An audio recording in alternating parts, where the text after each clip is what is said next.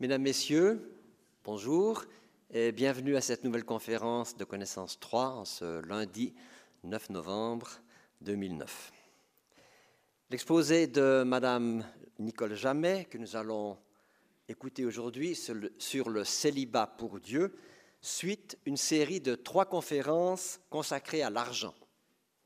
C'est un peu le hasard des calendriers qu'il a voulu ainsi, mais je pourrais ajouter c'est un heureux hasard à une époque où l'on entend souvent dire aujourd'hui tout est affaire d'argent et de sexe. Eh bien, parlons-en de sexualité, mais pas n'importe comment. Connaissance 3 vous invite à y réfléchir grâce à Madame Jamais, qui s'est intéressée à mieux comprendre ce qui se passe dans la vie de personnes qui ont choisi de ne pas se marier de renoncer à une vie sexuelle par amour pour Dieu. Les célibataires pour Dieu. L'intérêt d'une telle recherche, basée sur de nombreuses interviews réalisées auprès de moines, moniales, religieux, religieuses, prêtres, dépasse celui de mieux comprendre le sens d'un tel engagement pour la vie chrétienne.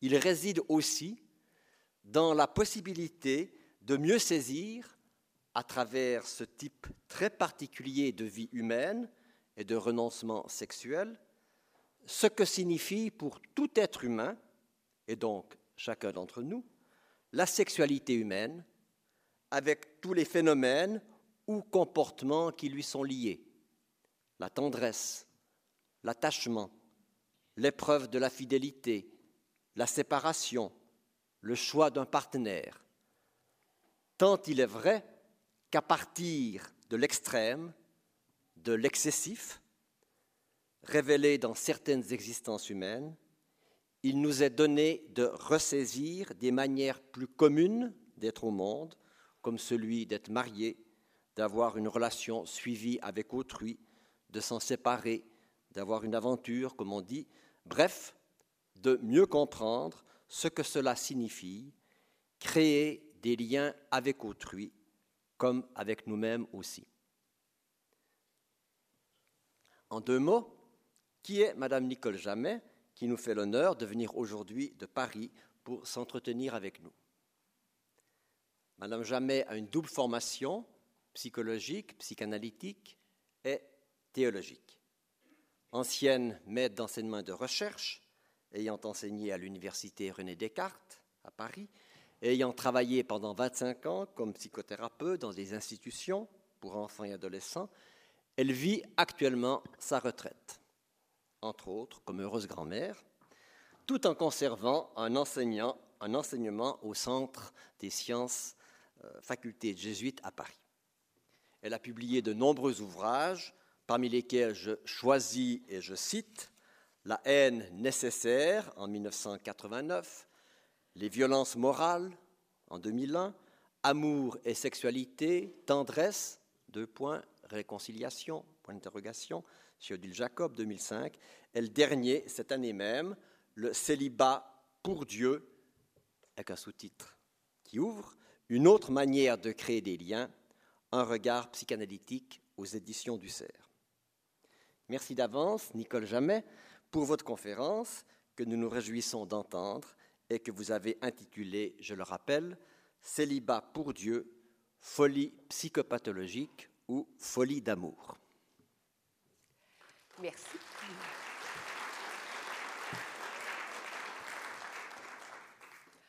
Je suis heureuse de venir partager cette recherche que j'ai faite, euh, dont Nicolas Durus vient de vous parler, euh, recherche qui euh, finalement euh, était venue, j'étais, c'était pas un sujet qui a priori me, semblait intéressant, enfin je m'y étais pas intéressée. Et puis après un livre publié sur l'amour et la sexualité dans le couple finalement, quelqu'un, un, un, directeur d'une revue de théologie morale, m'avait demandé un article en me disant bon mais c'est bien votre livre, mais moi qui suis dominicain, je n'agis pas la sexualité et j'aimerais bien que vous fassiez un article sur par où passe la maturation affective quand la sexualité n'est pas agie. Bon, Alors, euh, oui, c'était intéressant, je ne savais pas trop. Bon, et j'allais faire des conférences chez des bénédictines. Et du coup, je me suis dit, tiens, ben, je pourrais euh, demander un entretien à une des bénédictines, si la prieure est d'accord, parce qu'il fallait toujours l'accord de la prieure. Et bien sûr, la prieure qui me connaissait a été d'accord. Donc, j'ai fait un entretien en faisant raconter la vie depuis les grands-parents jusqu'à aujourd'hui. C'était absolument passionnant. Et du coup, ça m'a lancé dans une recherche. Je me suis dit, bon, je ne peux pas euh, faire, euh, avec cet entretien, je ne peux pas généraliser avec un entretien. Donc, comme il vous a été dit, j'ai fait une recherche auprès de moines, de moniales, de religieux, de religieuses, de prêtres. Et j'ai pris un échantillon témoin avec des prêtres orthodoxes mariés et des pasteurs mariés. Voilà. Alors, euh, le titre, le titre folie c'est pas, sûrement pas un hasard si ce terme de folie est arrivé, parce que je pense qu'aujourd'hui, euh, le fait d'être célibataire pour Dieu, parce que célibataire autrement quand on vit comme on veut, quand on veut, ça c'est très bien, mais célibataire pour Dieu, ça apparaît aux yeux d'aujourd'hui une folie. Une folie parce que euh, vous n'avez qu'à ouvrir les journaux, les, revues, etc. Euh, tout parle de sexualité agie, bien entendu, et le critère de la santé actuellement, c'est bien faire l'amour. Alors, bien faire l'amour, alors on vous donne des recettes, euh, voilà. Et alors, qu'est-ce que c'est que ça, ces gens qui ont choisi de ne pas faire l'amour? En tout cas, d'essayer. Et qui se sentent appelés par Dieu. Qu'est-ce que c'est que cet appel de Dieu ça devient de plus en plus incompréhensible. Alors actuellement, il y a deux interprétations qui s'affrontent. Une interprétation euh, qui a à voir plus ou moins avec la psychanalyse, les recherches des sciences humaines, etc., où on dit, euh, on réduit ça à des, événements de vie et des conditionnements relationnels. Et puis il y a l'interprétation d'Église, où on dit c'est l'Esprit Saint qui euh, vous parle et qui fait que tout à coup on se dit, ah ben voilà, je suis appelé à être moine ou à être prêtre. voilà. Mais quand même, cette œuvre du Saint-Esprit, elle ne vous tombe pas comme ça. Je sais bien que Saint Paul est tombé du cheval avec le Saint-Esprit, etc. Mais enfin, quand même, ça passe par des événements de vie, ça passe par des conditionnements relationnels, bien entendu.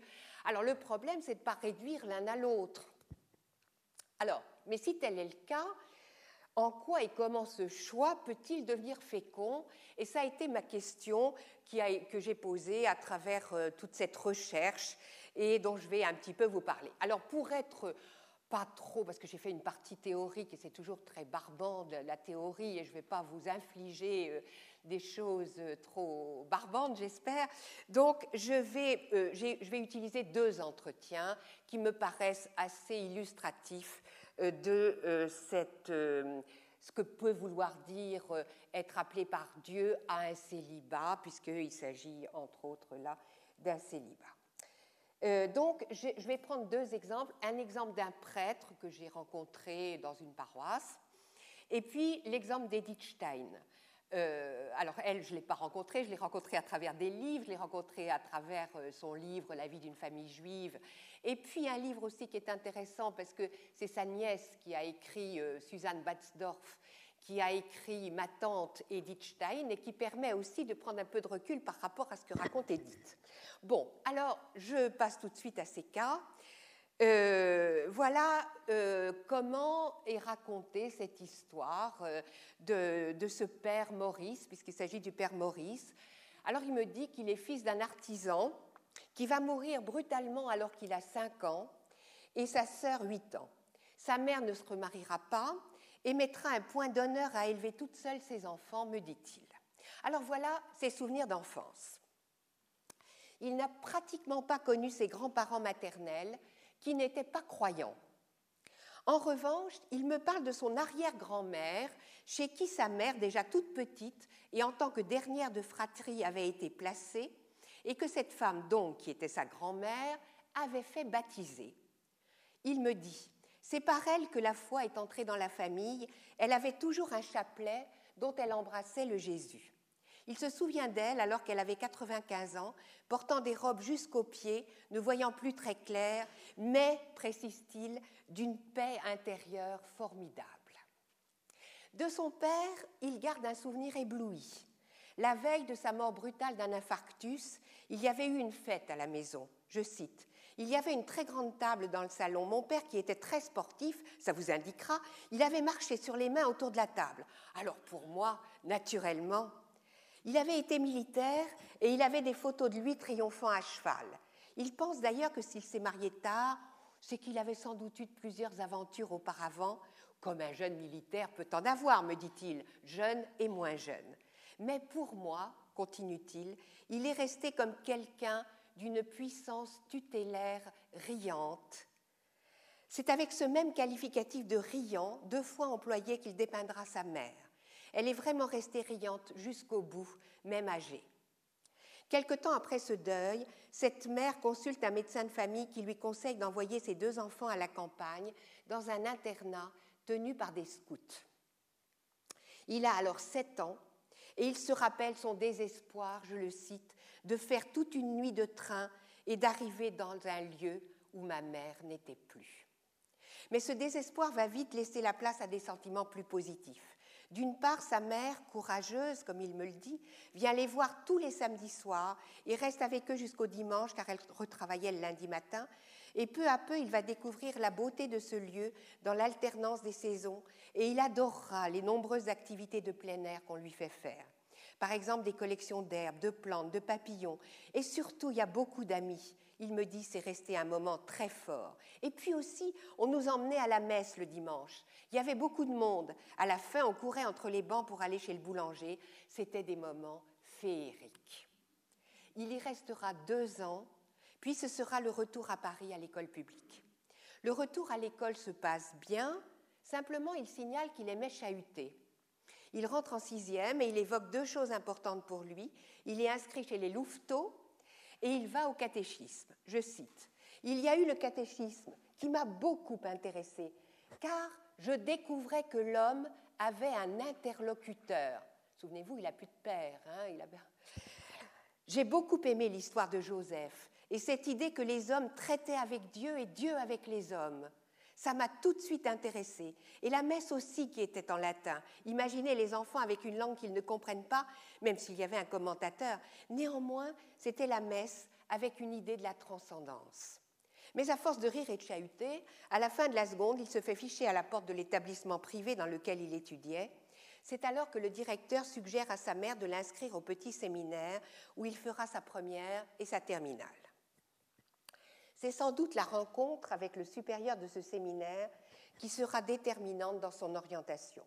Il se rappelle ce moment avec émotion. Je le cite. Il m'a fait une impression considérable. Il m'a dit tout ce que j'avais fait en une heure d'entretien. Il m'a pris de telle façon. Il m'a dit que si je continuais à être superficielle, j'allais gâcher ma vie. Il m'a rendu plausible qu'être un homme, ce n'était pas simplement rire dans la vie. Pour la première fois, j'ai senti que c'était le moment où il fallait construire. Il a joué un rôle paternel et du coup, j'ai accepté d'entrer dans son établissement. Il réussit son bac, il quitte alors le séminaire pour faire une licence de philosophie en Sorbonne. Rétrospectivement, il se dit qu'il a voulu faire cette licence, je cite, pour voir si ma croyance en Dieu tenait debout face à la contestation de l'époque avec le marxisme et l'existentialisme. Et donc, ça a été un moment où l'idée d'être prêtre était de me dire ce n'est pas possible qu'il y ait ce refus de Dieu. Il faudrait s'expliquer. Il y a un malentendu entre Dieu et les hommes.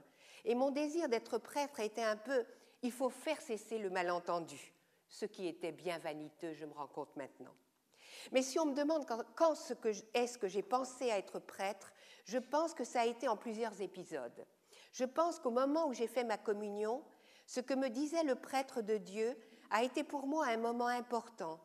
Et donc, je me suis dit que peut-être, un jour, je l'ai pensé, puis après, je l'ai écarté. Et puis, quand j'ai été scout après, si je regarde les choses qui ont beaucoup compté pour moi, c'est la messe au camp. Je revois l'autel en pierre sèche, une nappe dessus, et je me dis que nous avions pour sacristie les montagnes. La messe était associée à la beauté du monde, un monde rempli de mystères et ça a été pour moi une révélation. Pendant ces années d'études, il fera partie d'un groupe d'étudiants, mais sans jamais vraiment tomber amoureux d'une fille. Sauf que Il évoque des sorties avec une amie d'une famille nombreuse. Pour moi, c'était une découverte, vous savez, une famille nombreuse. Puis, il change brusquement de sujet pour me reparler longuement de sa vocation à être prêtre. Je pose alors une question sur le renoncement à se marier lié à cette vocation et sur un éventuel sentiment amoureux vis-à-vis -vis de cette jeune fille qu'il avait évoquée. Oui, répond-il, j'étais amoureux, c'est vrai, mais que vous dire? À tel point que je vois même le lieu où elle m'a annoncé qu'un de nos amis la demandait en mariage. C'était près de la comédie française. Il y a des grandes fontaines, elles étaient vides, et on était assis sur le bord.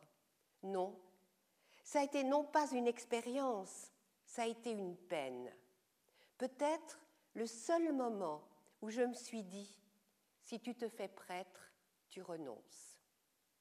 Suite alors une très intéressante réflexion sur le célibat. À la question portant sur l'éventuelle possibilité de concilier mariage et sacerdoce et le choix qui serait alors le sien, il me répond qu'il choisirait le célibat, même si, comme il le dit, j'ai tout de suite pensé que choisir cette voie, c'était choisir un peu une existence sans visage humain parce que je n'aurais pas d'enfant. Et il continue. Mais peut-être aussi, je me suis demandé, est-ce que j'étais capable vraiment d'aimer du type de ce qu'est l'amour entre un homme et une femme, c'est-à-dire pleinement? J'ai rêvé les choses comme ça parce que chez moi, il n'y avait qu'un des deux acteurs. Il faudrait que je demande à ma sœur comment elle, elle a vécu ça.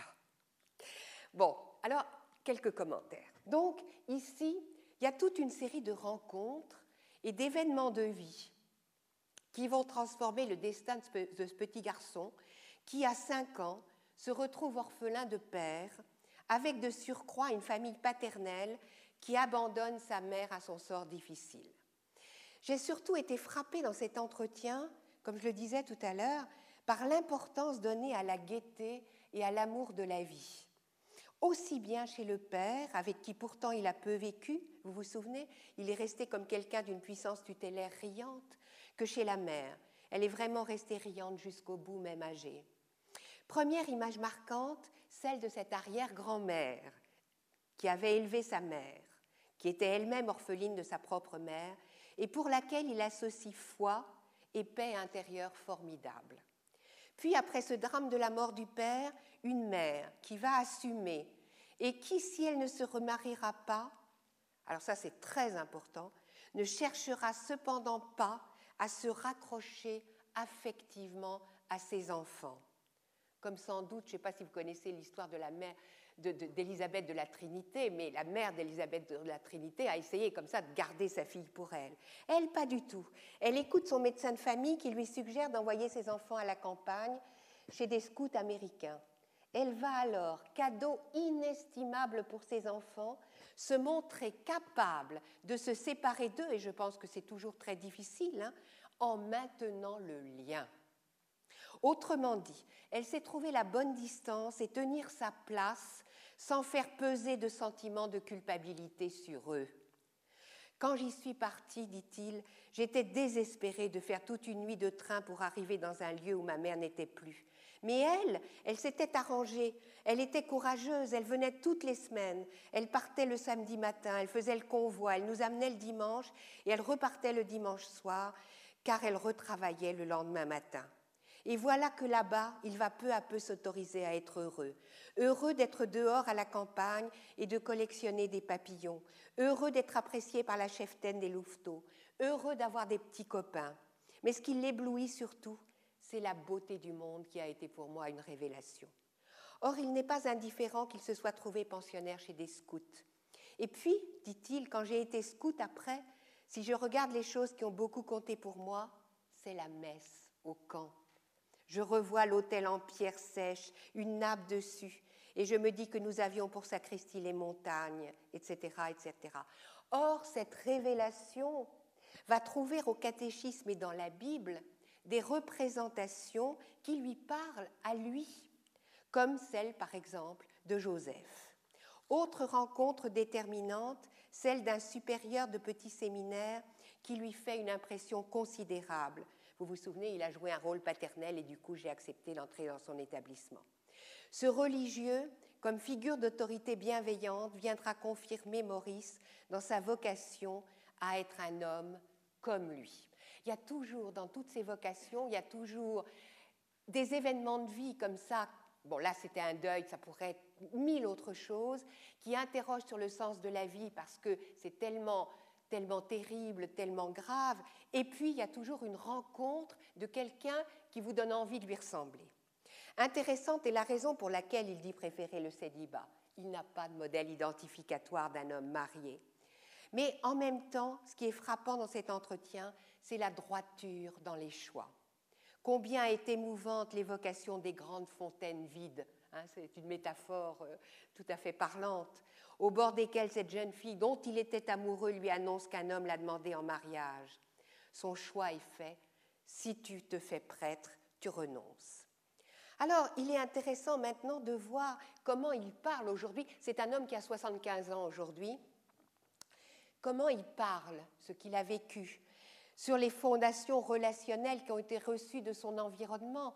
Il n'a pas été célibataire par hasard, il y avait tout un, tout un, tracé de vie. Hein. Mais sa vie va se dérouler dans un permanent échange avec ce qu'il reçoit de ce qu'il rencontre, mais aussi avec ce qu'il lit dans les livres et les témoignages. Voici un passage, je vais vous livrer un passage de mon entretien avec lui euh, vers la fin de l'entretien où il nous dit combien il a trouvé une bonne distance aux autres, et ça, pourrait être une métaphore de ce qu'est l'amitié. C'est un homme qui, qui sait être dans l'amitié. Je lui demande qu'est-ce que c'est pour lui la chasteté. Et il me dit, je pense que la chasteté, c'est ne pas suggérer, mener imaginativement une aventure qu'on n'est pas capable d'honorer à cause de la situation dans laquelle on se trouve, que l'on doit respecter. J'ai pensé même que si je voulais que des rapports d'amitié puissent se continuer, il fallait que ça soit ainsi, que ce soit clair. Et je pense qu'il est normal que quelqu'un pense que vous l'aimez bien. Ça a été le cas avec une de mes paroissiennes. Vous voyez, j'ai marié son fils et la veille du mariage, elle m'a renvoyé une photo sur laquelle nous étions ensemble et en dessous, elle avait écrit Cher X, nous nous sommes rencontrés il y a 40 ans. J'ai l'impression de vous avoir toujours connu que cette joie se prolonge jusqu'à l'éternité. Et il ajoute, c'est ça, c'est très bien. Alors je lui dis, est-ce que vous n'avez pas le sentiment que le fait d'avoir réussi à trouver une relation juste à l'autre, que c'est aussi une des raisons pour lesquelles vous vous dites heureux aujourd'hui? Oui, je suis sûre. Je vois, par exemple, je vois quelqu'un qui certainement a été un moment pour moi quelqu'un qui pouvait devenir trop important. Eh bien, j'ai senti, c'est quelqu'un avec qui j'ai été plus distant qu'avec d'autres tant que j'ai eu l'impression que cette femme était amoureuse de moi, et moi peut-être un petit peu. Je pense que j'ai été, parce que ce n'était pas possible, ça aurait été destructeur, justement dans notre amitié. En fait, je lui dis, vous avez construit plein d'amitiés, plein, plein. Est-ce que c'est pas ça la chasteté finalement? Pour moi, oui. Ce n'est pas ne pas avoir de préférence. Vous voyez, par exemple, j'ai trouvé très belle l'attitude de Théard de Chardin il disait qu'il n'avait rien écrit, fait ou réalisé sans être sous le regard amoureux d'une femme. Il ne le dit pas comme quelqu'un qui veut se montrer, non, il le dit alors qu'il savait que ça avait traversé sa vie. Mais pour pouvoir vivre ça sans ambiguïté, il faut avoir été aidé par d'autres qui vivent la même chose. Et dans toutes les équipes où j'ai été, les rencontres. J'ai eu des prêtres que j'ai admirés, que j'ai eus comme collègues. C'est vrai, qu'il y a eu des rencontres qui m'ont profondément marqué. D'une certaine façon, je pense qu'on est d'abord croyant en participation avec d'autres croyants. On n'est pas croyant comme ça tout seul. Et donc, je sais, j'ai l'impression que les choix principaux de mon existence, à quoi j'ai dit oui, à quoi j'ai dit non, ont été faits en fonction de quelques personnes en participation de qui j'étais croyant. Et puis, il y a les rencontres fortes à travers des témoignages. J'ai ainsi vécu dans la communion de gens qui étaient pour moi pas des maîtres, le mot ne conviendrait pas. Par exemple, la figure de Théard de Chardin, de ce point de vue, a beaucoup compté pour moi. Ou bien encore quelqu'un qui a été formidable pour moi, le pasteur Dietrich Bonhoeffer. Je peux même dire que depuis le séminaire, il n'y a pas de semaine qui ne se passe que je ne le lis. C'est vraiment un frère dans la foi, cet homme-là. Y compris des choses, par exemple, qui suis-je? Est-ce que je suis celui-là ou bien est-ce que je suis celui-ci? Je crois que ce qu'il a vécu dans un si bref temps, parce qu'il est mort à 39 ans comme Jésus-Christ, ils ne se sont pas fatigués longtemps. Et donc le fait de voir vivre des gens, alors je lui dis, qu'est-ce qu'a alors voulu dire pour vous rencontrer Dieu? Alors, eh bien, je crois que j'ai toujours senti combien Dieu était mystère, qu'il était au-delà de tout ce que l'on pouvait dire, et qu'en tout cas, surtout, on ne pouvait pas mettre la main sur lui. Par exemple, j'ai adoré un petit texte de Jean-Paul II qui s'intitule Reste avec nous, et c'est sur l'Eucharistie. Il a eu ce génie de prendre les pèlerins d'Emmaüs pour dire qu'au carrefour de nos amertumes, de nos difficultés, le Christ nous rejoint, lui, le divin voyageur. Je trouve que ce nom de Jésus, le divin voyageur, celui sur qui l'on ne peut pas mettre la main quand se fait la rencontre, cela rejoint sa présence même dans l'Eucharistie, ne pas mettre la main sur l'autre. Je trouve que cette nomination de divin voyageur, ça résume bien les deux choses importantes pour moi.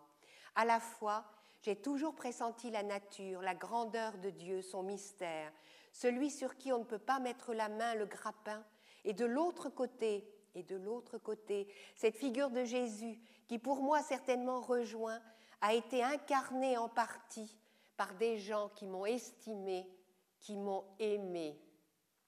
Les deux ensemble. Ça, je trouve que c'est formidable. Je me dis, si la terre a été jugée digne de porter un homme comme le Christ, alors ça vaut la peine de vivre.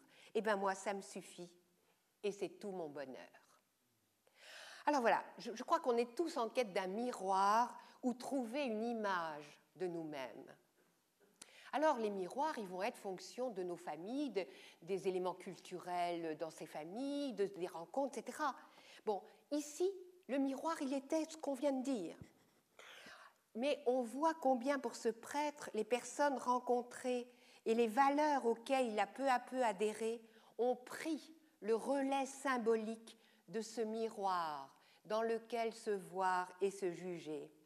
Et on peut me mesurer rétrospectivement combien c'est le fait de pouvoir tenir ses engagements qui a été pour lui la source de sa valorisation, tout son bonheur. Et un bonheur à être célibataire. Parce que ce qui m'a frappé dans cette recherche, c'est que finalement, ce n'était pas plus facile. Alors, je n'avais pas besoin de faire la recherche pour le savoir, parce que je suis mariée moi-même. Hein. Euh, c'est pas plus facile d'être mariée que d'être célibataire. Hein.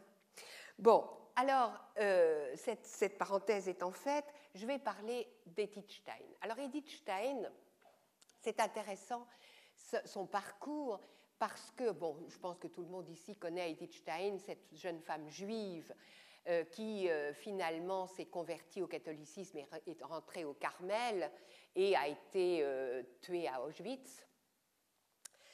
Euh, ce qui est intéressant, c'est qu'elle est restée célibataire, puisque le sujet c'est le célibat. Elle est restée célibataire jusqu'à 40 ans.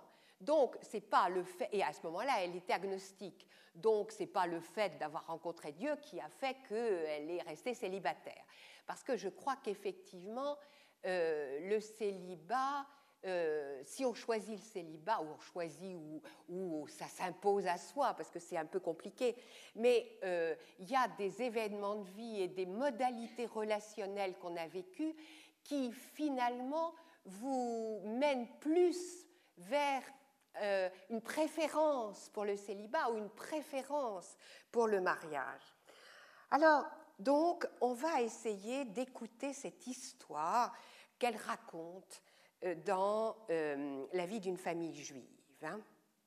Alors, parce que je crois que ce qui était intéressant, c'est de voir que ce, que chacun trouve là dans le berceau qui a été le nôtre, Hein, on trouve là un environnement, on n'a pas choisi ses parents, on n'a pas choisi la modalité relationnelle des parents entre eux, on n'a pas choisi la façon dont ils vont vous investir ou pas vous investir, on n'a pas choisi ensuite ses frères et sœurs, euh, ce qui va se passer, qu'on soit euh, euh, bon, dans une période de guerre ou une période de paix, etc. Tout ça, on ne le choisit pas. Mais qu'est-ce qu'on fait à partir de ce qu'on a reçu? Et c'est ça, est-ce qu'avec le célibat on peut construire? Est-ce qu'avec le mariage on peut construire? Ou est-ce qu'on ne peut que détruire? Et avec le célibat et avec le mariage. Voilà, alors voilà l'histoire qu'elle raconte et que j'ai aussi euh, essayé d'interpréter d'Edith Stein. Donc, première chose qu'elle va vivre, elle va vivre une mère parfaite qui réussit là où son père a tout échoué, ce qui n'est pas facile à vivre. Elle naît donc la petite dernière d'une famille de 11 enfants dans un contexte de difficultés professionnelles de son père qui ne fait pas ses affaires et qui a obligé du coup les siens à venir vivre chez les beaux-parents. Ce qui n'est certainement pas simple pour la mère à Augusta quand on va voir quelle personnalité a cette mère.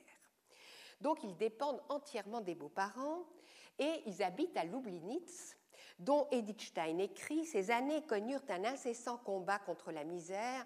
Vu les tempéraments fiers de ma mère, cela a été sûrement pour elle une rude humiliation de devoir constamment faire appel à l'aide de ses parents. Son père a en effet un commerce de bois très endetté et, je cite, c'était un lourd souci de nourrir toute la famille. Elle a à peine deux ans quand brusquement son père meurt d'une insolation. Elle se souvient que dans les bras de sa mère, au moment du départ qui devait être le dernier de son père, elle l'avait rappelé et elle ajoute J'étais donc pour elle le dernier don légué par mon père à sa mère. Les membres de la famille tiennent conseil pour savoir ce que ma mère, sans ressources avec ses sept enfants, bon, il y en aura qui vont mourir en bas âge comme à l'époque, mais enfin, bon, devait faire désormais. Mais celle-ci tient à se débrouiller toute seule, n'acceptant d'être assistée par qui que ce soit. Cette mort brutale laisse la famille non seulement sans ressources, mais avec de nombreuses dettes. C'est alors que la mère, qui n'a aucune expérience commerciale et qui jusque-là n'a fait qu'élever ses enfants et cultiver son jardin, comme on dit, va se révéler une maîtresse femme. Non seulement elle va reprendre le commerce de bois qu'au prix d'un travail acharné elle redressera peu à peu, mais elle mettra en outre un point d'honneur à rembourser toutes les dettes accumulées par son mari. Comment, dans ces circonstances, ne pas idéaliser cette mère admirable, mais vraiment admirable, qui, d'après Édith, pousse même la perfection, ça c'est redoute, les mères parfaites, c'est terrible, pousse même la perfection jusqu'à ne jamais dire un mot des difficultés qu'elle aurait eu à supporter dans sa vie conjugale et qui a toujours parlé de son père avec l'accent d'un amour chaleureux. Je cite. Et en effet, c'est le portrait d'une mère courage insurpassable qu'elle nous brosse et à propos de laquelle elle nous raconte avec fierté ses propos entendus dans le tram. Quelques messieurs s'entretenaient du commerce de bois à Breslau et l'un d'eux a dit Savez-vous qui est ici le meilleur commerçant de toute la corporation? C'est Madame Stein. Elle est non seulement meilleure que son mari, mais meilleur que tous les hommes de la corporation. On ne peut pas se relever d'un truc pareil. Ben oui, voilà, ça va être très difficile. Donc, pour elle, elle va vivre effectivement une grande intimité avec sa mère sans jamais aucun échange. Parce que c'est le problème de l'intimité qui va être au cœur de tous ces problèmes. Écoutons d'abord comment elle parle de ses liens avec sa mère. Après avoir longuement décrit comment cette dernière restait dehors une partie de la journée, puisqu'elle elle était dehors avec, à couper des bois, à mesurer, facturer, décharger des marchandises, etc., elle ajoute, je cite, Même dans le froid le plus mordant de l'hiver, elle rentrait habituellement à la maison les mains chaudes et pouvait même réchauffer les miennes. Cela a toujours été pour moi un symbole du fait que toute la vie et la chaleur dans la maison ne venaient que d'elle.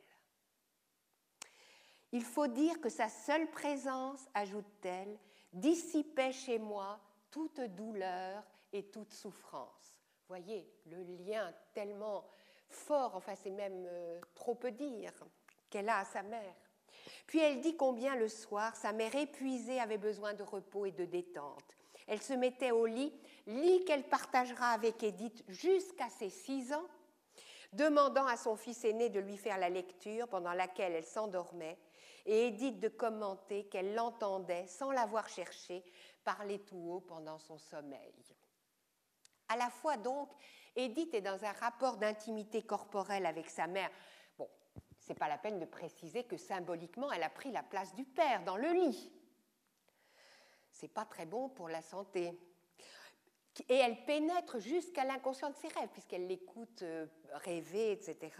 Et en même temps, n'est jamais évoqué aucun dialogue entre elles deux, aucune activité partagée. Il est vrai que cette mère travaille dur toute la journée. Quand elle rentre, elle est très très fatiguée.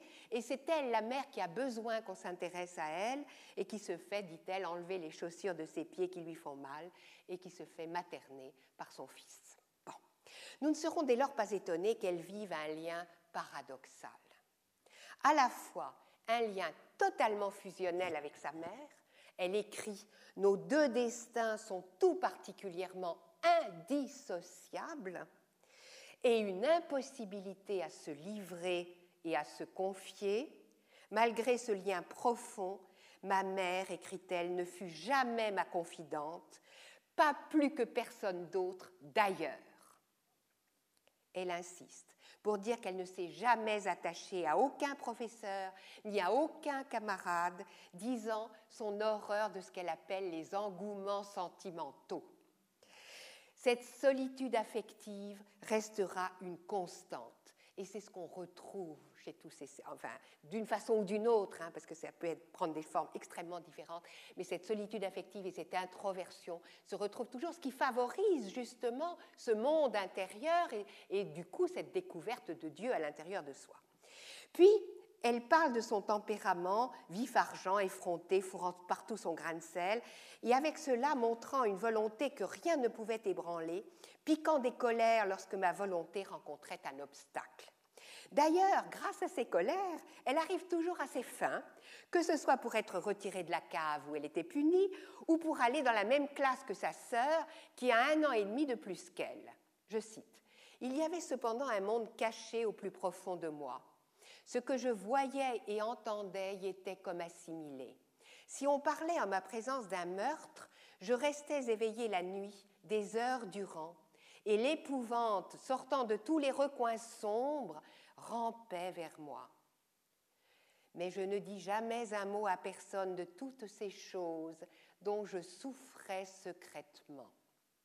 À sept ans pourtant, elle affirme que cette extrême nervosité s'apaise. Je crois que m'en ont guéri l'horreur, la honte que je ressentais devant les colères des autres, dont les colères de son frère, et le vif sentiment qu'on perdait sa dignité en se laissant ainsi aller. La dignité, la morale, tout ça, ça va être son fief. De tout cela se dégagent deux aspects contradictoires de sa personnalité qui vont se renforcer l'un l'autre. Premièrement, un aspect d'extrême porosité à l'environnement elle n'a pas de frontières très, très, définies et elle est comme ça très perméable à l'environnement qui lui fait perdre son self-control, la déborde, hein, elle reste des heures durant pensant que les, les fantômes vont arriver, etc., dans des états cataclysmiques de détresse et d'abandon. Et un aspect, deuxièmement, de volonté de faire que rien ne pouvait ébranler, qui va s'essayer justement à mater, voire à dénier ce monde interne tellement douloureux qu'elle tiendra à le garder secret. N'a-t-elle pas d'ailleurs en sa mère un modèle tout trouvé de volonté d'emprise, cette emprise à laquelle avait renoncé le père Maurice, d'autant plus irrésistible que cette manière d'être a été couronnée de succès? D'ailleurs, dans cette même ligne d'une réussite hors pair, Édith répète combien elle est convaincue elle-même d'être destinée à quelque chose de grand et je cite, ne pas appartenir à ce milieu étroit et bourgeois dans lequel elle était née. Lisant Shakespeare, elle commente que dans ce monde haut en couleur des grandes passions et des actions d'éclat, je me sentais davantage chez moi que dans l'existence quotidienne. Elle est si souvent plongée dans ses rêveries, dans ce monde introverti, qu'on la rappelle souvent à la réalité, ce à quoi elle ajoute combien cela a été une bonne chose pour elle d'aller à l'école et d'y trouver une nourriture solide. Alors, bon, on peut imaginer que chez cette adolescente qui est douée d'une très grande intelligence, maîtriser les concepts dans le but de se maîtriser soi-même et d'avoir barre sur le monde va représenter pour elle le lieu du salut. Cela répond chez elle à sa volonté de lutter contre tout laisser aller. Elle ne boira jamais une goutte de vin de peur de se laisser entraîner, c'est pour vous dire. Tout autant qu'à sa volonté d'être grande. Comme l'écrit Andreas Uwe Müller, qui a écrit une vie d'Edith Stein, sa vie va de ce fait se dérouler dans une tension extrême, en quête perpétuelle de perfection, de la place la plus appropriée pour elle et du plus large développement de toutes ses forces. Dans cette perspective, il est intéressant de l'écouter raconter pourquoi elle abandonne alors l'école à 14 ans, partant pour Hambourg aider une de ses sœurs avec des enfants en bas âge. Elle évoque d'abord avoir à cette époque perdu sa foi d'enfant. Il faut préciser en effet que chez sa mère, il faisait toutes les fêtes juives et s'être soustraite à l'autorité des siens. Elle estime donc avoir passé désormais assez de temps sur les bancs de l'école et elle dit J'avais besoin d'autre chose.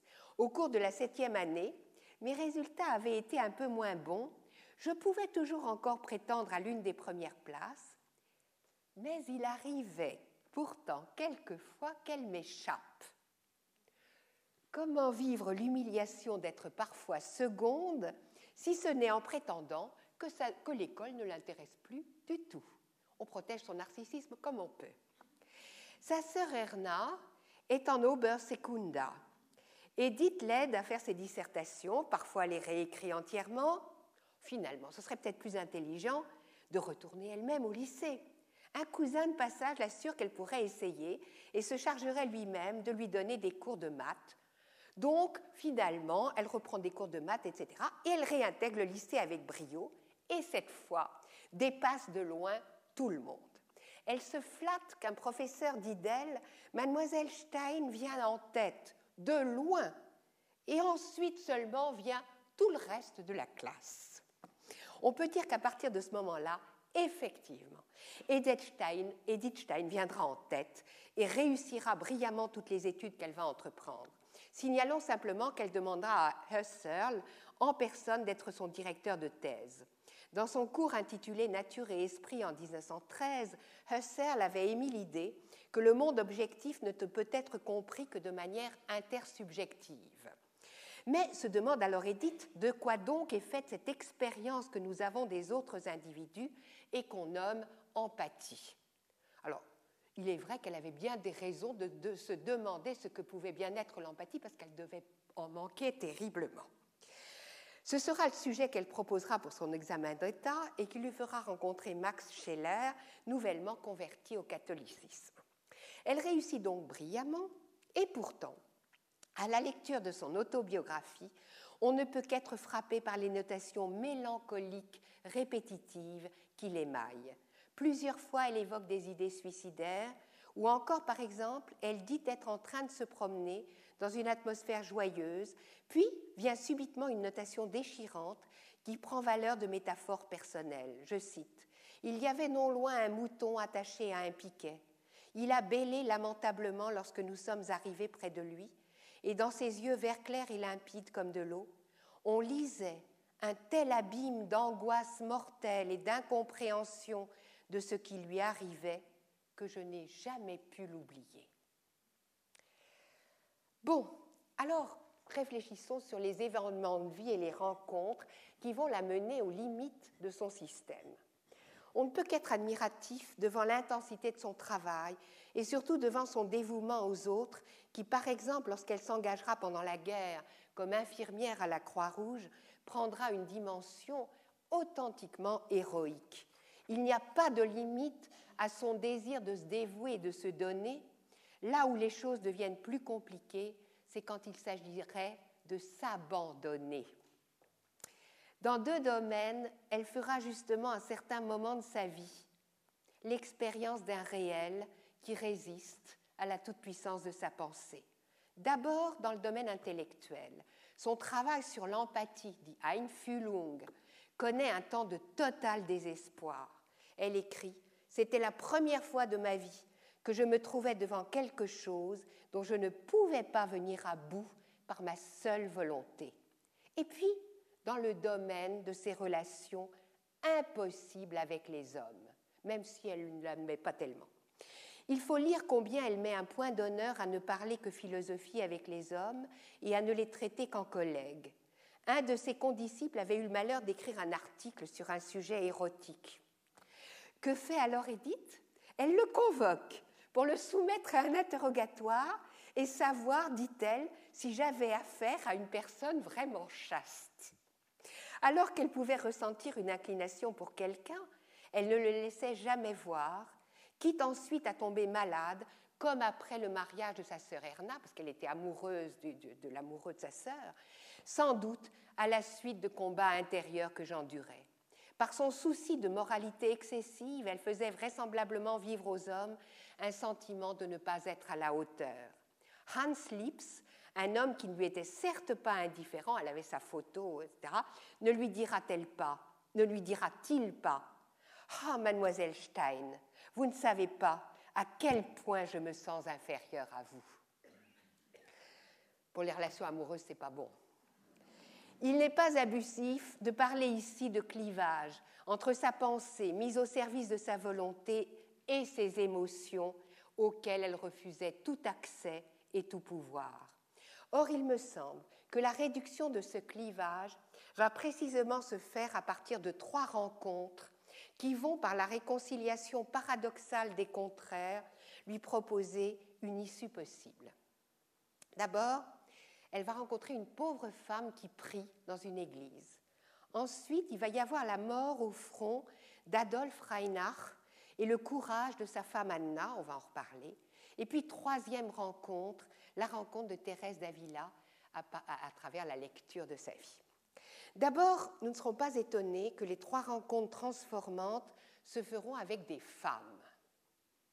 Évoquant sa première visite de Heidelberg avec son amie Pauline Reinach, elle écrit que ce ne sont pas les différents monuments qui lui firent le plus impression, je cite, Nous sommes entrés pour quelques minutes dans la cathédrale, et pendant que nous nous tenions là dans un silence respectueux, une femme est entrée avec son panier à provisions, elle s'est agenouillée sur un banc pour une courte prière, puis, disant que dans les synagogues on ne venait que pour les services divins, elle ajoute Là, quelqu'un venait au beau milieu de ses occupations quotidiennes dans l'église déserte, comme pour un entretien intime.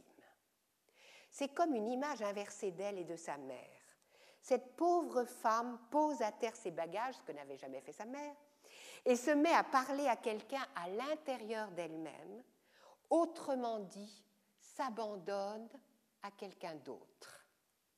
Elle ajoute, je n'ai jamais pu l'oublier.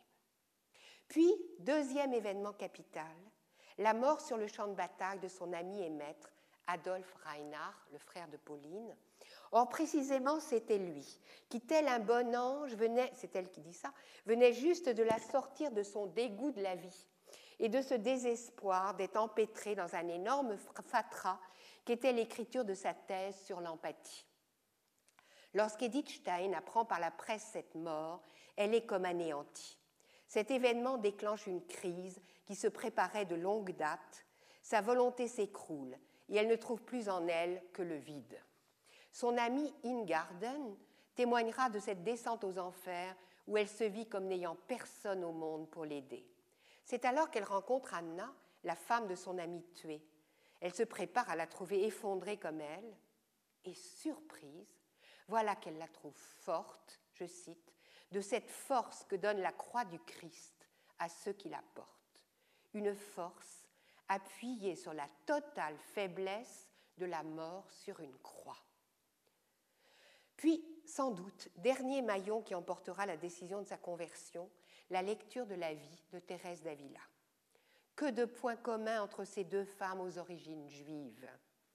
D'abord, un lien fusionnel quasi indénouable avec un des parents. Alors, Thérèse, c'est avec son père, elle, c'est avec sa mère. Je cite, je cite Thérèse d'Avila. Quand je quittais la maison de mon père, j'éprouvais une douleur si excessive que l'heure de ma mort ne peut, je pense, m'en réserver de plus cruelle. Il me semblait sentir mes os se détacher les uns des autres. Le sentiment de l'amour divin n'étant pas assez fort pour contrebalancer celui que je portais à mon père, j'étais obligée de me faire une incroyable violence. Et si Dieu ne fût venu à mon aide, toutes mes considérations n'auraient pas été suffisantes pour me faire passer outre. Un thème récurrent chez Thérèse aussi, qui ne peut que faire écho pour Édith, ça c'est très joli, il est préférable d'avoir Dieu pour amant qu'un vrai mari. Je cite, Si nous l'aimons comme nous sommes assurés qu'il nous aime, c'est là encore l'un des avantages de ce divin amour sur les affections d'ici-bas. Et bien sûr, une soif d'absolu sans compromis qui les poussera l'une et l'autre à rêver d'un destin d'exception, mais peut-être surtout à désirer magnifier la femme sur un modèle viril. Il faut souligner que la femme avait aussi peu de pouvoir en Espagne au XVIe siècle qu'en Prusse au XXe.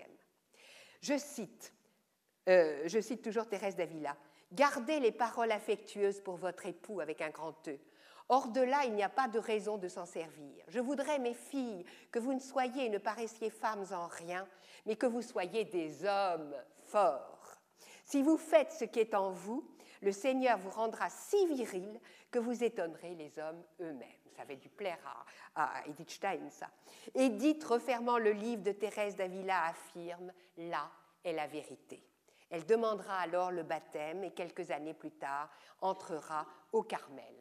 Alors, je crois que l'expérience que va faire Edith va être l'expérience mystique qu'elle va faire. Il me semble que ça va être pour elle le lieu de résolution de ces conflits.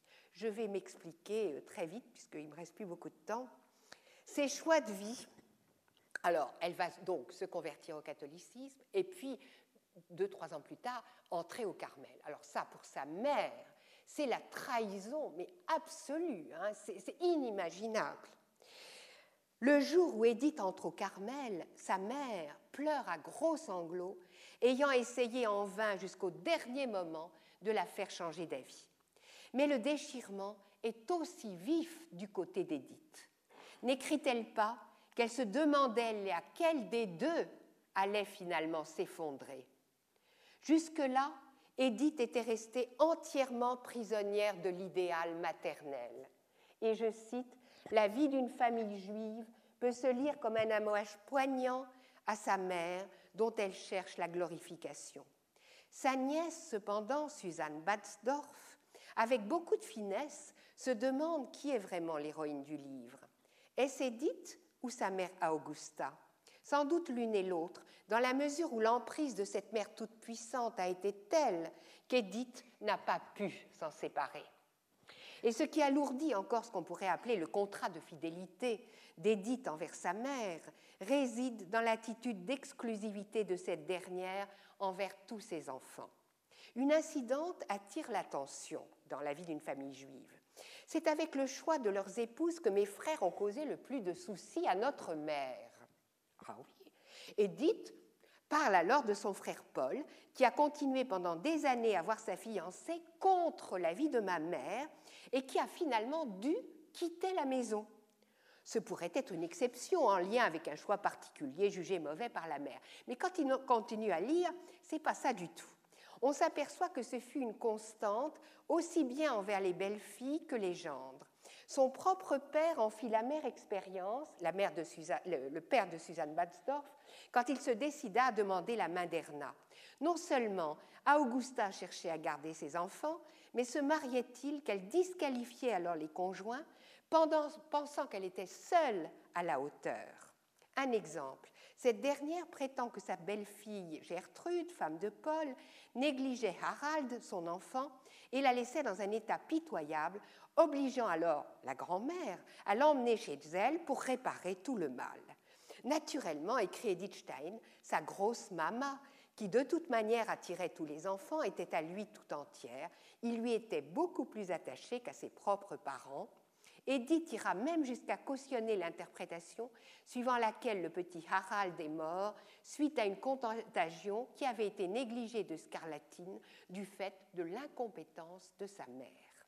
Il faut en outre se souvenir qu'Édith, la plus jeune de la fratrie, dernier don de son père à sa mère avant de mourir, comme elle l'écrit elle-même, occupait la place la plus exposée aux besoins d'exclusivité de sa mère et on n'est dès lors pas étonné qu'il lui soit tellement impossible de prendre quelques reculs pour exercer son regard critique.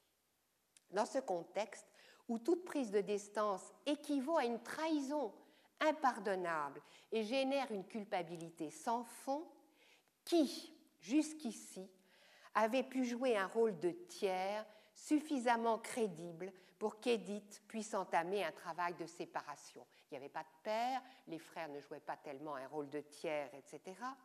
Cette histoire que nous venons de brosser, c'est celle qu'Édith a trouvée là, l'interrogeant et l'invitant à inventer une réponse.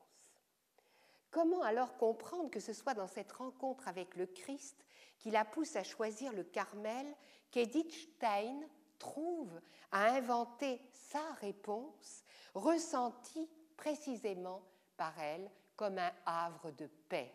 Je la cite J'étais alors profondément pacifiée dans le port de la volonté divine. Peut-être la raison essentielle de cette paix enfin trouvée réside précisément dans la place de tiers que va jouer désormais pour elle le Christ. Appuyée sur lui, elle va pouvoir, ça ça me paraît fondamental, pour la première fois se vivre séparée de sa mère, sans crainte de la perdre, puisque dans le Christ, elle la retrouve. Le lien est maintenu. Mais pour en arriver à accueillir en elle cet hôte divin, il lui aura fallu d'abord se laisser interroger par trois femmes qui ça passe par des rencontres, ça ne tombe pas du ciel, ça passe par des événements de vie, des rencontres. Se laisser interroger par trois femmes qui s'étaient elles-mêmes abandonnées à lui et découvrir à travers elles, dans la croix du Christ, une force et un lieu du salut à l'exact opposé de ce qu'elle avait cru être son salut, l'emprise intellectuelle. Cette croix l'a réconciliée avec sa faiblesse et donc avec ce monde douloureux de ses sentiments qu'elle ne pouvait pas accepter. C'est bien avec ce même monde que, bon, je, parle de Moïse là qui avait été réconcilié aussi avec euh, quand il est retourné en Égypte, etc. Mais cette croix, elle choisira alors de la porter dans son nom de carmélite, sœur Thérèse Bénédicte de la Croix. La déprise, l'abandon de soi, la confiance du Christ dans le Père, voilà ce qui tout à coup lui donnait évident d'une relation d'amour. En effet, comment aimer sans recevoir autant que donner, sans se situer dans une réciprocité? D'autant que dans cette réciprocité d'amour, il s'agit de faiblesse, il s'agit tout autant de grandeur et de victoire sur la mort. Le Christ, Dieu, l'a ressuscité. Les mystiques obéissent à une logique très particulière, la logique de la non-résolution du paradoxe. Les deux contraires se tiennent en tension. Il s'agit de faiblesse, mais il s'agit tout autant de grandeur. Mais dans cet espace qui maintient en tension les contraires, cela permet à certains de trouver une relation juste à soi-même et aux autres. Ainsi, dans cette histoire, la rencontre d'Edith Stein avec le Christ, si elle récapitule les expériences faites, leur ouvre un avenir, en permettant d'accéder à une autre appréhension du monde. Des conflits restés jusque-là insolubles trouvent dans l'ère du paradoxe une résolution possible permettant de réduire les clivages et de passer de la contrainte d'une relation d'emprise à une autre, où se découvre la vérité humaine de l'abandon de soi. S'abandonner. Bon. Alors, folie d'amour, folie pathologique, je reviens puisque maintenant c'est la fin de mon exposé. Mais je crois que les deux sont liés. Alors, folie pathologique, certes, ça peut être. Hein, j'ai rencontré, il euh, euh, y, a des. Parce que le problème, c'est que je crois que dans tout appel, tous ceux qui se sentent appelés par Dieu à cette vocation de, construire un, monde réconcilié, un monde d'être artisan de paix, d'être artisan d'unité, etc. C'est vrai que c'est un idéal formidable et un idéal qui a été la plus presque toujours, construit sur des expériences relationnelles euh, qui étaient euh, avec une déception, avec un deuil, avec une rupture amoureuse, avec, qui interrogeait justement sur le fait qu'on n'y arrivait pas. Et voilà que Dieu propose ce monde auquel on a envie de croire. Mais il y a une absolutisation du coup de l'amour. Alors folie d'amour, oui, mais quand on rencontre, quand j'ai rencontré mon mari ou quand qu'on rencontre un petit ami ou etc. Il y a toujours une idéalisation de l'autre. Il y a toujours une absolutisation. J'ai cru qu'il était parfait. J'ai cru que puis du coup en, retour je me voyais parfaite. C'était bien. Mais si ça dure, ça c'est terrible. La durée. Alors là parce que ça peut pas durer la perfection. On s'aperçoit que ben non, ça va pas du tout. Qu'on a des, des, faiblesses, des limites, des, oh des trucs, c'est terrible. Bon, voilà. Alors, il y a toujours l'absolutisation. Mais ce qui va faire la, justesse de la relation, c'est justement de pouvoir, euh, comment, de pouvoir, euh, pour, pour, ceux qui vont choisir le célibat, de désabsolutiser la relation en, en comprenant que cette relation d'amour, elle ne peut être vraie que si elle est incarnée, et si elle est constructrice dans la relation fraternelle avec les sœurs de la communauté, avec les gens de la paroisse, avec, euh, etc. Construire des relations d'amitié, des relations fraternelles, etc. Et c'est le, lieu de vérification euh, de, de l'amour qu'on a pour Dieu. Mais si on est marié, euh, je crois que est, on est dans une situation autre, puisque là, on, a choisi l'intimité charnelle. Bon, mais la relation ne va durer que si peu à peu on apprend à construire la distance. Hein. et que, alors, dans le célibat, on choisit la distance, mais il va falloir apprendre le rapprocher. Et dans le mariage, on choisit le rapprocher, mais il va falloir apprendre la distance. Et je vais terminer par un très beau euh, mot de Maurice Blanchot euh, qui écrivait cette jolie formule euh, On est ensemble, mais pas encore.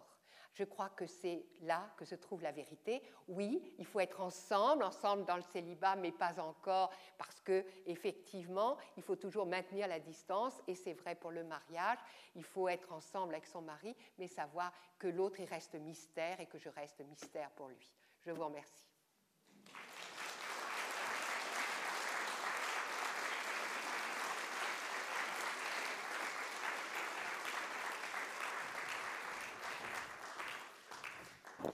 Merci beaucoup, Nicole Jamet, pour cette conférence qui nous a permis, à travers deux histoires de vie euh, très, très fortes, euh, d'un petit peu mieux saisir ces paradoxes qui, animent aussi bien la, vie d'un célibataire consacré que la vie de quelqu'un qui est engagé avec un partenaire.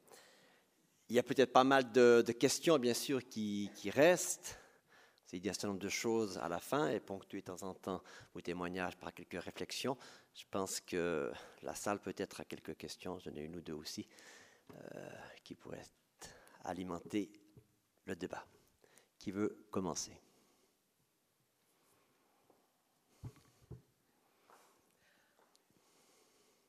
Oui, j'étais extrêmement impressionné par votre exposé.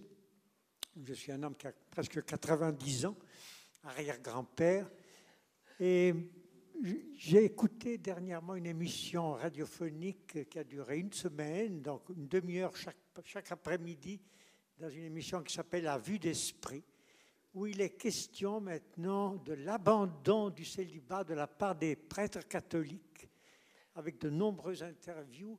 Et il semblerait que tout va à l'envers maintenant de ce que vous avez dit, qui est un tableau idyllique, idéal, idéal n'est-ce pas, du célibat. il semblerait que ça devient à peu près irréalisable pour ces vocations, disons, pastorales, de, prêtres, de, maintenir ce célibat de nos jours.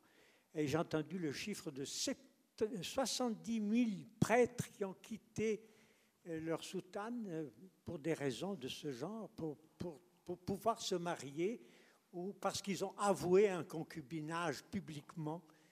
Et c'est un problème de grande actualité maintenant, mais ça va en sens inverse à ce que vous avez raconté qui était magnifique.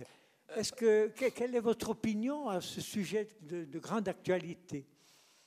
Oui, euh, je vous remercie parce qu'effectivement, euh, voilà la réalité euh, qui nous rattrape, mais une, une, réalité partielle. Euh, alors moi, je, pense qu'il n'y euh, a pas de raison que les prêtres ne puissent pas se marier.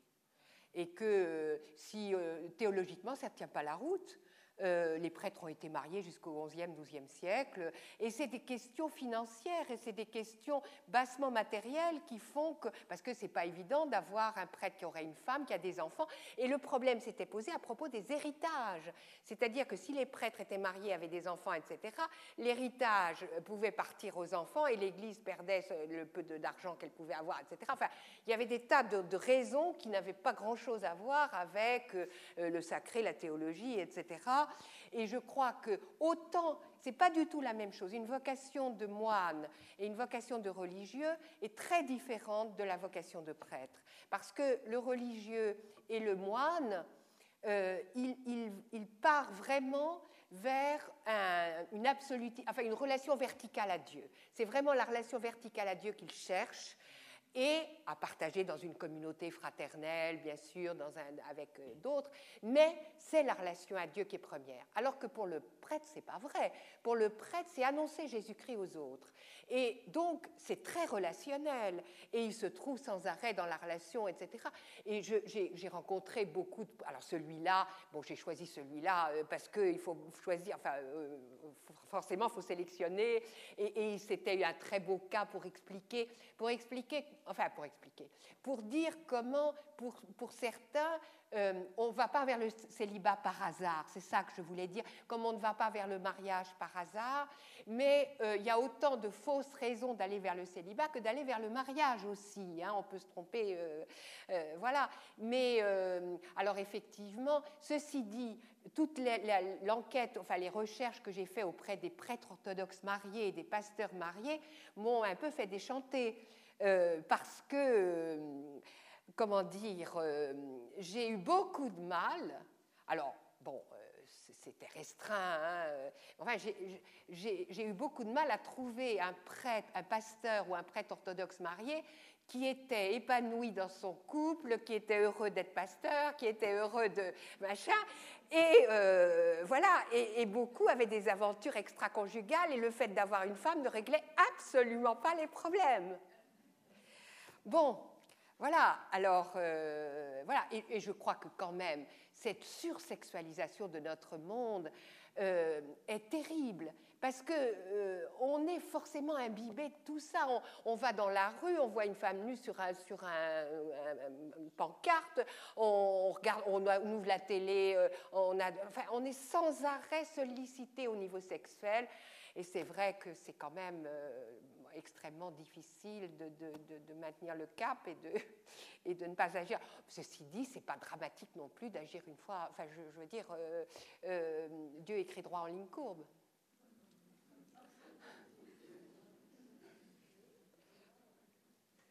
Mais c'est vrai que c'est un drôle de problème. Oui?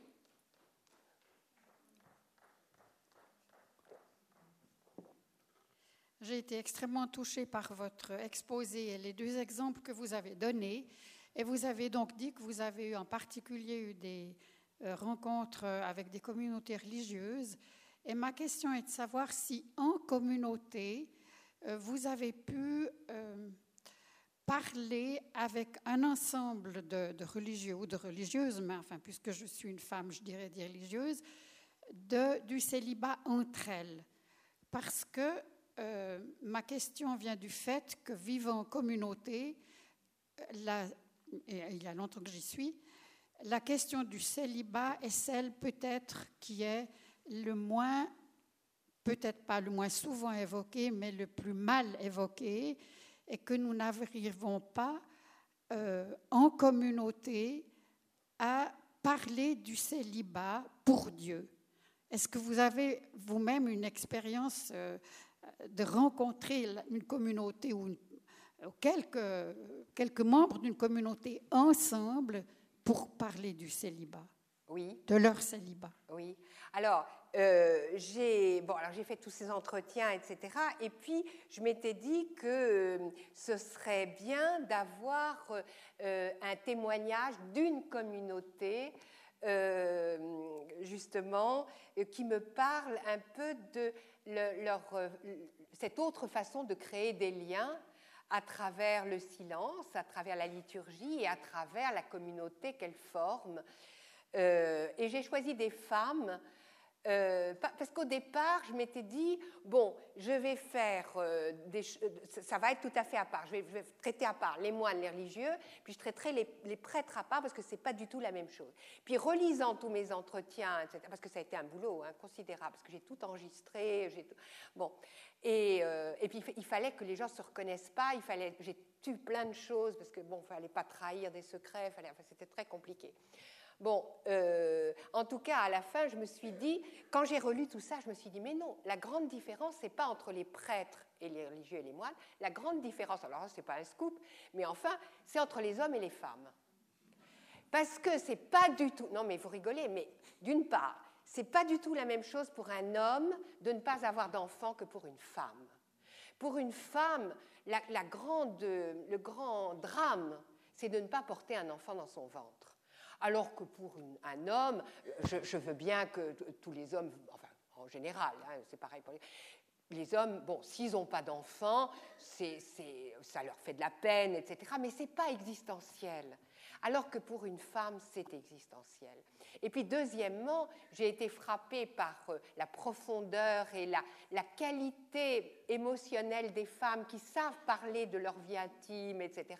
Alors que les hommes, souvent, sont très handicapés à parler d'eux-mêmes et de leurs émotions et de leurs sentiments, euh, etc. Et du coup, j'ai choisi une communauté de femmes. Je suis allée, j'en parle, j'ai fait un chapitre là-dessus, justement sur tout ce qu'elles disent sur euh, un petit peu la sexualité, euh, leur façon de vivre les choses, etc. Et j'ai choisi une communauté, une communauté très vivante de bénédictines, parce qu'alors, ce qui compte énormément dans une communauté, c'est la prière, le prieur ou la prière. C'est capital. Enfin, c'est comme les patrons dans les entreprises, hein, c'est pareil, ou les pères de famille. Enfin, je veux dire, ça change tout. C'est vrai que là, il y, a une prieure absolument remarquable et c'est une communauté extrêmement vivante. Alors, j'ai fait, je, suis restée quelques jours avec elle. Alors, elle se lève à 5 heures le matin. Euh, voilà, euh, bon, euh, avec liturgie toutes les, toutes les deux heures ou je sais pas quoi, j'ai participé à tout ça. J'ai fait des tables rondes et celles qui voulaient pas me parler, j'avais demandé si elles, elles sont une soixantaine, hein, j'avais demandé si elles voulaient m'écrire par, me mettre par écrit ce qu'elles pensaient, etc. Et alors, j'ai, dans mon livre là, je relate tout, ce qu'elles m'ont écrit à propos de la sexualité, de, enfin, et, et surtout de, de comment euh, elles arrivent à trouver euh, un, épanouissement. Et, alors avec toutes les phases, ce qui était intéressant, c'est aussi de voir comment, pour les hommes, par exemple, euh, les, difficultés sont presque immédiates. Euh, euh, bon, c'est difficile à vivre le début, etc. Puis après, ils s'y font plus ou moins. Alors que pour les femmes, elle me disait combien il y avait des, moments tellement difficiles, parce que je veux bien, à certains moments, on ne peut pas, enfin, je me disais, je serais là, enfin, moniale, etc. À certains moments, je me dirais, mais je suis folle. Alors là, folie, folie pathologique, je suis folle d'avoir fait ce choix, mais qu'est-ce que ça veut dire? Et Dieu où il est, etc. Elles ont toutes des moments comme ça, avec certaines qui m'ont parlé de tentatives de suicide ou de. Et alors, euh, ce qui est beau, c'est justement d'écouter comment elles ont cheminé et comment elles ont réussi à retrouver euh, une certaine forme d'équilibre et une certaine forme de joie de vivre. Parce qu'il y a une vraie joie de vivre. Et elles ont un sou, enfin pas toutes, hein, il y, a, toujours. Euh, et alors, ce qu'elles disent, c'est combien pour certaines, de toute façon, elles, bon, euh, elles avaient de la difficulté à vivre, etc. Mais ce souci euh, de vivre ensemble et d'essayer d'être. Euh, puis alors, elles m'ont parlé de. Je sais pas si je, parle beaucoup. elles m'ont parlé de quelque chose qui est, magnifique, alors qui peut dévier, parce que tout peut dévier. Elles ont le chapitre des coulpes tous les jours, où à la fin de la journée, euh, elles se réunissent toutes et puis euh, celles qui, celles qui, ont quelque chose à dire s'agenouillent et demandent pardon pour... Euh, bon, et alors elle me disait, ça c'est vraiment formidable parce que, par exemple, pour les jeunes novices, etc., on s'aperçoit que des, vieilles nonnes, etc., peuvent être toujours aussi déçues par elles-mêmes, toujours aussi... et puis, quand elles se relèvent, ben, on est tout ensemble et on repart ensemble. Cette importance du pardon et de la réconciliation qui est tellement importante pour elles. Bon, je...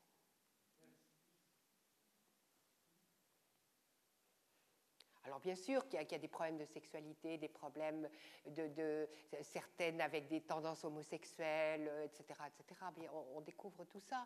Mais le problème aussi, c'est de ne pas, euh, comment tout de suite euh, pathologiser les mots L'homosexualité, par exemple, alors tout de suite, oh là là, c'est l'horreur. Euh, mais l'homosexualité, c'est structurant pour les jeunes, pour les petites filles. L'homosexualité, le fait d'être proche de sa mère et de devoir s'identifier à sa mère, etc., c'est absolument nécessaire. Et je crois qu'à certains moments, on a, ou à l'adolescence, les filles euh, font des bandes avec les filles, les garçons font des bandes avec les garçons. Je crois que c'est nécessaire à certains moments de la vie, et ça peut être, et c'est pas pour ça que c'est pathologique et que c'est le diable.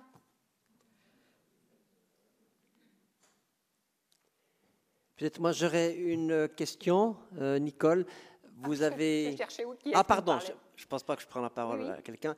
Non, c'était sur cette expérience euh, du réel qui résiste, qui fait qu'on peut faire un pas en avant, qu'on peut cheminer, qu'on ne reste pas pris euh, dans un une certaine emprise. Et vous avez quand même dit, euh, au fond, ces contradictions, il y a de l'emprise, mais il y a aussi qu'il y ait place pour une déprise, pour un abandon. Hmm? Dans l'expérience amoureuse, alors si on prend une expérience plus commune à, à nous autres, il y a aussi place pour l'emprise et la déprise, mais l'emprise existe toujours. Mais justement, je pense que euh, ce qui fait euh, un amour juste, c'est euh, le fait de pouvoir s'abandonner. Je, vais, parler alors de deux mots du Cantique des Cantiques. Dans le Cantique des Cantiques, je ne sais pas si vous l'avez présent à l'esprit, mais au départ, alors au départ, il y a l'idéalisation. Hein. le premier poème, c'est l'idéalisation totale, que tu es belle, que tu es beau, etc. Même si, bon, elle est noire, mais enfin, ça fait rien, on va pas. Bon, donc, idéalisation totale, etc. Et puis, il y a un moment où le bien-aimé va disparaître, et qu'est-ce qu'elle dit? Euh, Elle le cherche, et sa première parole, c'est Mon bien-aimé est à moi, et euh, etc. Bon, l'emprise. Et puis, dès qu'elle l'a retrouvé, elle s'accroche à lui, l'emprise, etc. Bon, et il va redisparaître, etc. Et à la fin du cantique, ce, qui fait la justesse, je pense, de cette relation amoureuse, c'est qu'à à la toute fin du cantique des cantiques, elle dit, elle ne dit plus mon bien-aimé est à moi, elle dit je suis à mon bien-aimé et vers lui se porte mon désir. Et à partir de là, le temps se conjugue au futur. Le, futur s'ouvre, l'avenir s'ouvre pour eux à partir du moment où elle a pu baisser poser ses bagages et s'abandonner. Non, non, je crois que c'est une vérité humaine, c'est une vérité de l'amour. Il n'y a pas d'amour sans déprise. Alors, on est plus ou moins, enfin, je veux dire, plus on a vécu des expériences d'abandon, des expériences de déception, des expériences, plus on va être euh, tenté de, prendre barre sur l'autre pour que ne plus revivre cet abandon, cette déception, etc., on va essayer d'être dans l'emprise sur l'autre afin de contrôler l'autre et de maîtriser les abandons qu'on a vécus. Mais je pense qu'un cheminement bon, idéal, harmonieux, ce serait d'aller de plus en plus vers un abandon à l'autre. Alors, un abandon à l'autre, faut-il encore que cet autre soit fiable? Parce que le problème de la confiance, bon, la foi, c'est la confiance. Mais la confiance, ça ne se trouve pas dans les livres, ça ne se trouve pas dans la volonté. Ça se trouve dans une relation qu'on a vécue avec un autre. Et si l'autre n'a pas été fiable, c'est un suicide de vouloir faire confiance. Je ne peux pas faire confiance à quelqu'un qui m'a trahi, qui m'a abandonné, qui m'a dit une chose et qui a fait son contraire. Je ne peux pas lui faire confiance. Donc, ça ne dépend pas que de moi. C'est là où on est sans arrêt dans la relation, ce que Winnicott appelle l'espace transitionnel, qui est un espace de partage permanent entre l'autre et moi, et moi et l'autre. C'est-à-dire que l'autre, il est responsable de moi, mais moi, je suis responsable de l'autre dans la relation que je noue avec les gens. Merci. Alors, dernière question, si quelqu'un Moi, j'ai juste une question, excusez-moi. Euh, c'était tout à fait intéressant les deux cas. Maintenant, est-ce que vous pourriez nous dire en, deux mots quels sont les points communs que vous avez trouvés entre les divergents? Vous nous dites que vous avez interviewé beaucoup de personnes. Oui. Qu'est-ce, que, qu'est-ce que sont les grands traits, si vous deviez brosser le, aux, deux minutes, les traits qui font qu'on se consacre au célibat oui. Alors, il y a, deux, choses communes. Un, toujours une relation avec quelqu'un d'aimé, euh, le père, la mère, euh, les frères et sœurs, ou, euh, quelque chose où on a vécu quelque chose de douloureux dans la relation. Alors ça peut être des choses banales, comme par exemple une, des bonnes sœurs qui me raconte qu'elle est l'aînée et, euh, quand, euh, et un an après elle est arrivée une petite sœur qui a été adorée par sa mère et elle s'est sentie complètement exclue et abandonnée. Et cette préférence a perduré. Alors, est-ce vrai, est-ce pas vrai? C'est comme ça qu'elle l'a vécu.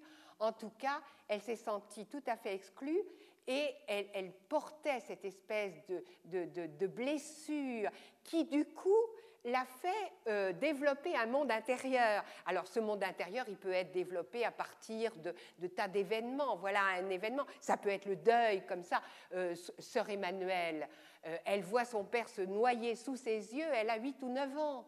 Bon, c'est des événements qui interrogent de façon brutale et, et énorme. C'est-à-dire tout à coup, d'abord la précarité de la vie, Hein, ça peut basculer d'un moment à un autre.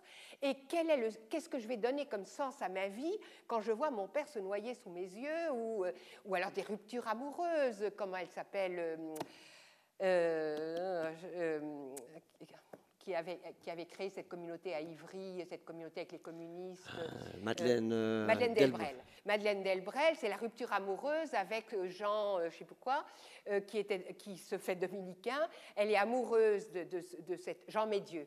Elle est amoureuse de Jean Médieu, ils dansent ensemble, elle pense qu'elle va l'épouser, etc. Puis tout à coup, il disparaît. Alors elle est agnostique à tout, à tout craint, etc. Et cette rupture amoureuse va l'interroger et va lui faire repenser son rapport aux gens, à la vie, à elle-même et à ses idéaux. Il y a toujours un événement comme ça qui interroge sur le sens de la vie et qui fait et qui est douloureux et qui fait que du coup on absolutise euh, si on est en contact. Alors bien sûr, si on est dans un milieu hindouiste, on ne va pas rencontrer le Christ. Il y a aussi tout le contexte culturel. Il faut être dans un contexte culturel chrétien où on a une fois ou l'autre assisté à la messe ou entendu parler de Jésus-Christ. Si on n'en a jamais entendu parler, ce ne sera pas possible. Alors, il y a tout ça. Et puis, deuxième élément qu'on retrouve toujours, c'est une rencontre avec, euh, alors ça, peut être un père qui a été très admiré, ça peut être un professeur ou un directeur d'école, ça peut être euh, un moine, on est allé euh, vers une retraite, on a vu un moine, un prêtre qui a fait le catéchisme, quelqu'un qui est apparu comme rayonnant et comme donnant envie de lui ressembler. Parce que on se dit, bon, qu'est-ce que je fais de ma vie? Et c'est vrai quand même que cet idéal d'amour, hein, Dieu est amour, cet idéal d'un amour qui serait partageable par chacun, où chacun y trouverait sa place, où, on serait euh, artisan de paix, où on serait... Euh, on a envie les uns et les autres de, l'être. Hein. Et c'est ce qu'on peut... Ce que certains rencontrent en, lisant la Bible, en découvrant les prophètes, en découvrant euh, Jésus-Christ. Ils sont séduits par cette image incarnée par quelqu'un, euh, etc. Et, dans tous les cas, il y, a, ça, il me semble. Hein, je ne sais pas. Euh, bon, quelqu'un peut peut-être me contredire, non? En tout cas, je l'ai trouvé tout le temps. Et puis ça paraît cohérent. Une main s'est encore? Moi, je pensais naïvement que un jeune catholique, par exemple, qui, suite à un cheminement, décide de devenir prêtre ou curé, que le problème du célibat n'était peut-être pas le premier plan. Il savait que ça existait, mais il se disait, je vais très bien euh, m'arranger avec ça plus tard. Puis finalement, le résultat, c'est qu'il y a des milliers d'enfants euh, nés de, de, prêtres catholiques, surtout dans les pays d'Amérique du Sud. Donc il y a quand même une hypocrisie qui, moi, me choque. Oui, oui, tout à fait. oui. Oui. Mais c'est vrai que ce n'est pas le célibat que choisit. Ben oui, bien entendu. Ce n'est pas euh, le moine ou le. C'est pas pour être célibataire qui va choisir Dieu. Il choisit Dieu, et, mais je pense que pour certains, pas pour tous, mais pour certains, ce célibat, étant donné leur histoire, est pour eux une protection. Pour certains, ce qui ne veut pas dire qu'ils ne vont pas avoir des, comment, des, impulsions sexuelles ou des, euh, euh, qui seront comme des, comment, des, moyens de, euh, d'expulser des tensions, enfin de, résoudre des tensions, des moyens momentanés. Mais le mariage avec l'engagement avec une femme de façon continue, etc., c'est autre chose que d'avoir une relation sexuelle une fois par hasard comme ça avec une femme. Ça n'a rien à voir. Non, mais c'est vrai. C'est vrai que le problème, c'est l'engagement dans le célibat comme l'engagement dans le mariage. Et c'est ça qui est difficile. Le reste, euh, c'est pas difficile. Voilà, je pense que nous allons terminer. Donc, comme il est de coutume, je rappelle qu'il y a la possibilité de continuer quelques échanges, réflexions autour de Nicole Jamais, avec un café et un thé, que je remercie pour cette conférence, à la fois une conférence euh, très éblouissante sur un thème d'actualité d'une chercheuse engagée, passionnée, mais en même temps, vous en conviendrez, parce que je crois que le thème est difficile, une conférence qui reste encore avec des questions. Quand on parle d'amour, je pense, on touche un peu à l'impossible. Merci, bonne soirée.